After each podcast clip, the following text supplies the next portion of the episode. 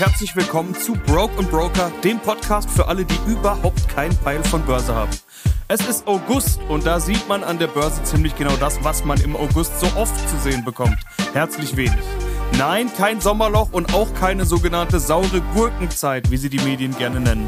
Saure Gurkenzeit ist ungefähr das, was man in Deutschrap zwischen, sagen wir, 2005 und, sagen wir, 2008 gesehen hat. Es passiert schon ein bisschen was und es gibt auch mal Highlights, aber irgendwie passiert auch nichts. Habe ich ja schon oft erklärt, woran es liegt. Am Ende sind einfach viele im Urlaub. Und wer auf Malle in der Sonne liegt, der liest weder Quartalsberichte von Unternehmen, da kommen nämlich gerade noch einige, oder er macht große Trades, noch macht er große Trades und Actions.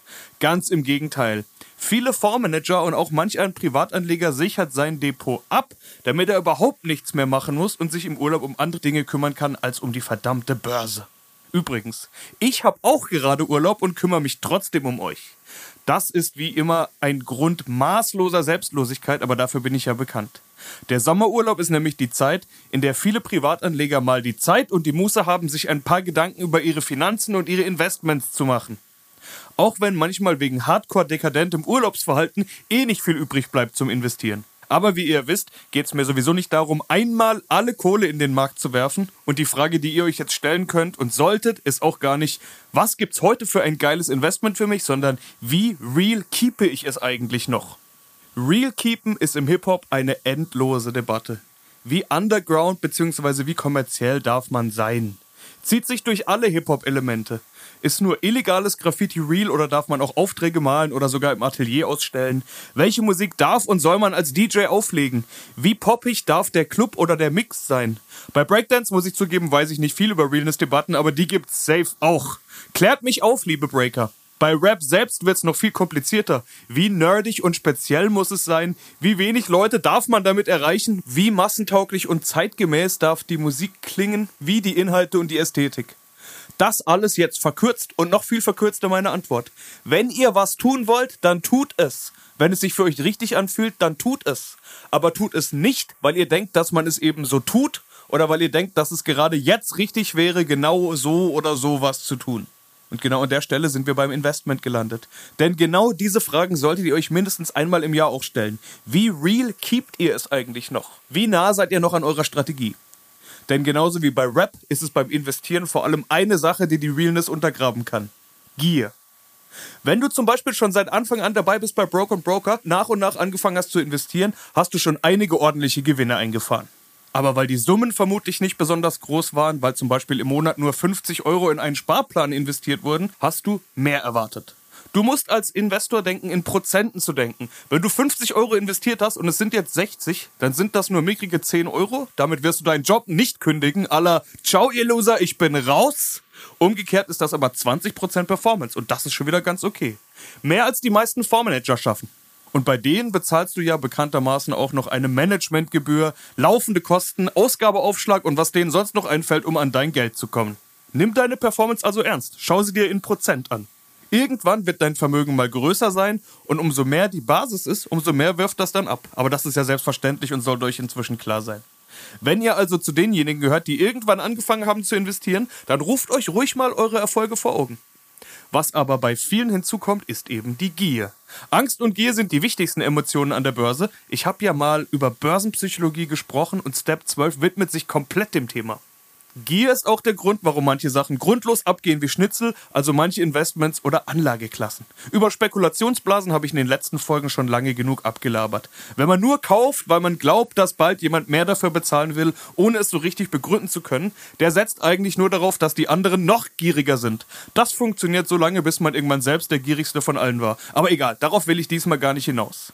Einige von euch sind gierig geworden.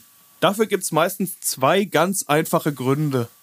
Entweder ihr hattet gute Investmenterfolge, habt hier und da das Geld vielleicht sogar verdoppelt. Wenn ihr jetzt sagt, dicker, verdoppelt, übertreibt mal nicht, dann schaut euch mal an, wo der DAX im März 2020 stand und wo er jetzt steht. Vermutlich seid ihr davon ganz berauscht und die letzten Monate haben euch gar keinen Bock mehr gemacht. Wie? In Summe nur 500 Punkte im DAX? Wir wollen Vollgas. Also raus aus dem DAX und ab in Einzelwerte. Nun besteht der DAX ja auch nur aus der Summe seiner Einzelwerte. Klar, manche haben besser performt, andere schlechter, aber verdoppeln geht im Moment nicht so schnell. Also landet ihr in irgendwelchen Foren auf Social Media, lest dubiose Artikel im Internet oder hört auf irgendwelche Kumpels, die den perfekten Geheimtipp haben. Lasst mich raten. Irgendwas mit Wasserstoff? Irgendwas mit Rohstoffen, vermutlich Lithium Explorer oder irgendjemand, der sonst den Rohstoff der Zukunft ganz bestimmt bald in Massen am Start haben wird. Oder vielleicht irgendein Biotech-Pharma-Ding. Von nichts davon habt ihr eine Ahnung. Falls doch, nehme ich hier natürlich alles zurück. Gibt bestimmt auch Spezialisten unter den Hörern. Aber ganz ehrlich, dann braucht ihr auch kein Social Media, keine Foren, keine Geheimtipps. Ansonsten steigt ihr vermutlich nur ein, weil es euch nicht schnell genug geht. FOMO, da haben wir es wieder. Fear of Missing Out. Die Angst, was zu verpassen. Manch ein Krypto-Investor weiß genau, wovon ich rede und damit spreche ich vor allem die Krypto-Neulinge unter euch an. Wer den Turbo will, kauft Krypto. Nicht die langweilige Bitcoin-Story, sondern den Geheimtipp. Ich wüsste gerne mal, wie viele von euch sich jetzt metaphorisch in die Eier getreten fühlen. Denn es gibt unter euch auch die, denen es von Anfang an nicht schnell genug geht. Die sind vom Sparbuch oder dem Geld unter dem Kopfkissen durch ein paar Folgen Broken Broker direkt in den Kryptomarkt sublimiert und haben alle anderen Aggregatzustände einfach mal locker übersprungen. Dann haben sie da Minus gemacht, alles mit Minus verkauft und sagen jetzt, scheiß Podcast, hat mir gar nichts gebracht, Börse ist gleich Teufelszeug. Ohne Scheiß, solche Leute gibt's. Und deshalb ist es sinnvoll, sich hier mal die eine oder andere Frage zu stellen. Habt ihr eine Strategie? Klingt relativ einfach, aber ist echt wichtig. Macht euch wirklich mal Gedanken drüber. Wie ist eigentlich eure Investmentstrategie? Haltet ihr euch an die Strategie? Klingt noch einfacher, aber daran scheitert's oft. Auch bei mir, gebe ich offen und ehrlich zu.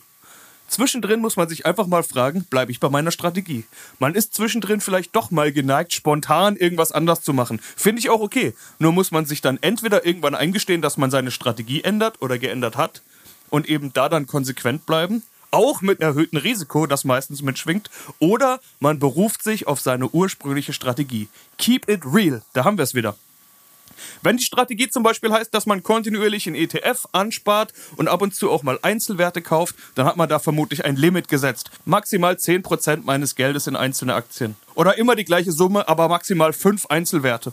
Das sind übrigens jetzt keine Handelsempfehlungen, sondern aus der Luft gegriffene Beispiele. Aber investieren ist nun mal nicht aus der Luft gegriffen. Investieren ist kein Freestyle-Rap. Das geht nicht aus dem Bauch raus. Investieren ist keine Cypher am Corner nachts um halb vier im Vollsuff, sondern eine durchgetimte Hochglanzshow mit Special Effects, die schon 100 Mal geprobt wurde und im Idealfall immer ähnlich abläuft.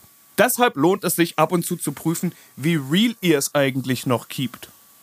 Wenn man zum Beispiel sagt, dass man nur 10% in Einzelwerten haben will, aber die sind so gut gelaufen, dass sie sich verdoppelt haben, dann muss man entweder sagen, okay, lasse ich so und gehe jetzt mehr Risiko mit einzelnen Aktien, dann ändert man die Strategie. Mehr einzelne Aktien sind natürlich ein höheres Risiko, weil weniger diversifiziert. Oder man sagt, nein, ich habe gesagt maximal 10%, keep it real, also muss man Gewinne mitnehmen, ein bisschen was davon verkaufen. Damit wird Geld frei, was man woanders wieder investieren kann, sodass prozentual alles wieder so stimmt, wie die Strategie es ursprünglich mal vorsieht. Das nennt man Rebalancing und das passiert auch in den großen Fonds. Oft übrigens zweimal im Jahr und da ist der Sommer auch so ein Termin. Schnell noch Rebalancing und dann ab in den Urlaub für den Fondsmanager. Das gleiche gilt natürlich nicht nur für Einzelwerte, sondern auch für den Index im Gesamten. Wenn irgendein Investment viel besser gelaufen ist als die anderen, macht es möglicherweise einen viel größeren Teil eures Gesamtinvestments aus als ursprünglich gedacht und erhöht damit das Risiko. Alles, was ich gerade erzähle, ist also irgendwie Risikomanagement. Ist übrigens auch cool, sich mit anderen darüber auszutauschen. Dieses über Geld spricht man nicht in Deutschland ist einer der Hauptgründe, warum wir alle kein Geld und keinen Plan haben. Alle tun so, als hätten sie was, keiner hat was. Und derjenige, der was hat, der weiß gar nicht, ob er das, was er damit macht, eigentlich richtig macht. Redet doch drüber, Leute. Tauscht euch aus. Muss ja nicht um Geldsummen gehen, sondern um Strategien. Wenn ich dir sage, dass ich mit 1% in eine Aktie eingestiegen bin, weißt du ja auch nicht, ob es jetzt 100, 1000 oder 10.000 Euro waren. Und ich verrate was. 10.000 Euro waren es übrigens nicht. Noch nicht. An dieser Stelle seht ihr mich vor eurem inneren Auge jetzt mit breitem Grinsen und diamantenen Bling-Bling-Grills à la Lil Jon. Okay? Einige Hörer haben auch noch gar nicht angefangen. Kann ich in Anbetracht von immer höherer Inflation überhaupt nicht nachvollziehen. Und 100% Cash mit sicheren Negativzinsen durch Inflation ist das schlechteste Investment von allen. Aber manche hatten auch einfach keine Zeit. Und dafür ist der Sommer auch gut. Die können sich nämlich jetzt mal überlegen, wie real sie es überhaupt keepen wollen. Mit allem Geld auf einmal in den Markt oder nach und nach. Wie und wo überhaupt? Vielleicht mal Broker, Angebote und Kosten vergleichen. Wie viel kostet ein Depot oder eine Transaktion bei eurer Bank? Lohnt sich ein Wechsel? Vielleicht sogar eine Trading-App? Willst du selber denken oder lieber denken lassen? Vielleicht Fonds statt mit ETF starten? Auch da Kosten vergleichen, Performance anschauen. Und vielleicht tatsächlich einzelne Aktien? In letzter Zeit fragen mich immer mal Leute, mich interessiert Aktie X, Aktie Y. Manchmal kenne ich die Dinger, manchmal nicht. Oft sind es kleine börsennotierte Firmen, sogenannte Nebenwerte oder Small Caps. Ich frage dann immer, was sie denn sonst so investieren und oft ist die Antwort gar nicht. Wollt ihr also ernsthaft mit all eurem Geld in irgendeine so kleine Firma gehen, komplett ohne Erfahrung? Was macht ihr denn, wenn nach zwei Wochen minus 30 Prozent steht? Bleibt ihr dann cool? Vermutlich nein. Rate ich davon ab? Auch nein. Die Dosis macht das Gift. Legt davor fest, wie viel Prozent eures Gesamtinvestments in eine kleine Firma gehen darf und wie viel nicht. Mehr nicht. Macht euch das Risiko bewusst und dann haltet euch dran und keep it real. Und wenn keep it real bei euch bedeutet alles auf eine Karte, dann tut es. Aber sagt hinterher nicht, der Podcast wäre scheiße. Die wichtigste Regel von allen, der einzig reale Börsenpodcast da draußen ist nicht schuld, wenn ihr Scheiße baut. In dem Sinne, keep it real, Motherfuckers.